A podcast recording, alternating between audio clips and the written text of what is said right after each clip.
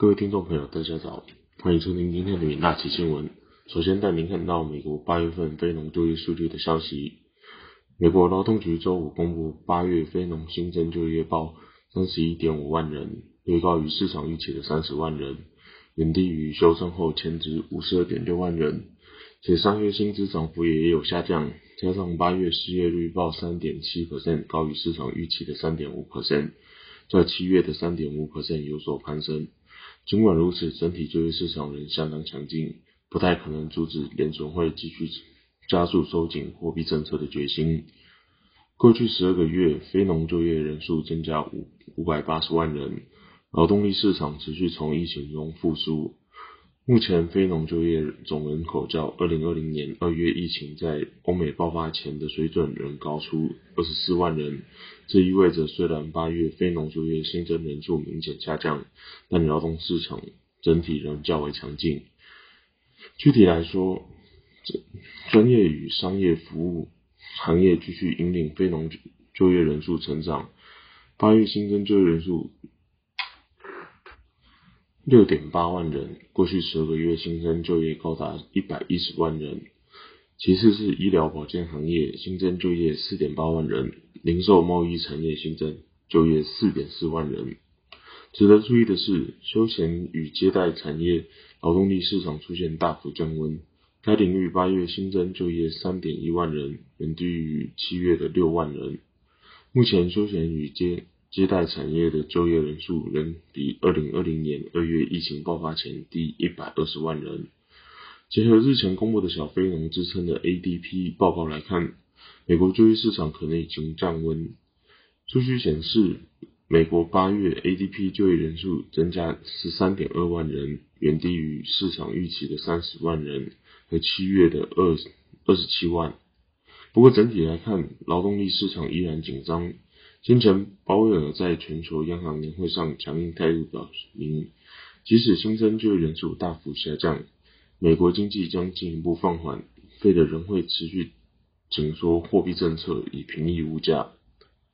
香港新闻看到福特汽车八月份美国新车销售趋趋缓的消息。福特是汽车周五表示，该公司上个月美国销售额较去年同期成长两位数。但较前月下降约四 percent，因为该公司和汽车业继续面临重大的供应链问题。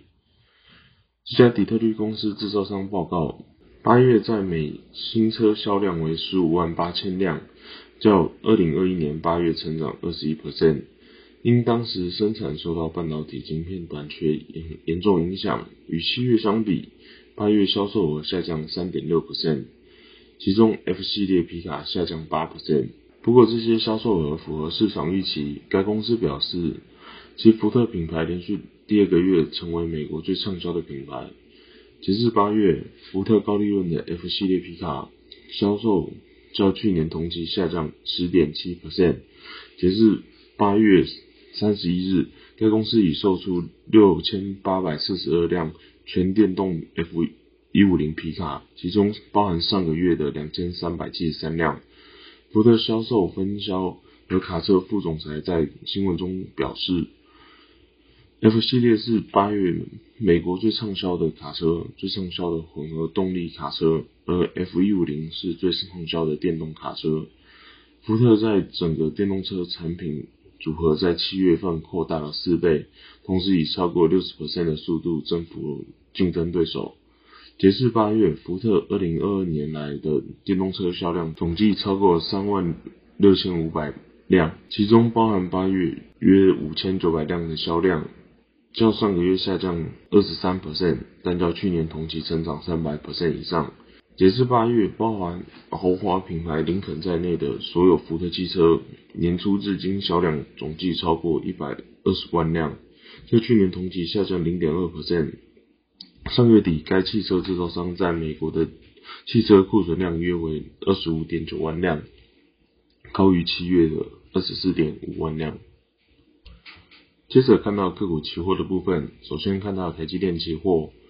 外媒报道，在电子终端消费需求疲弱、制造商库存维持高档的影响之下，先进制程产能利用率出现下滑迹象。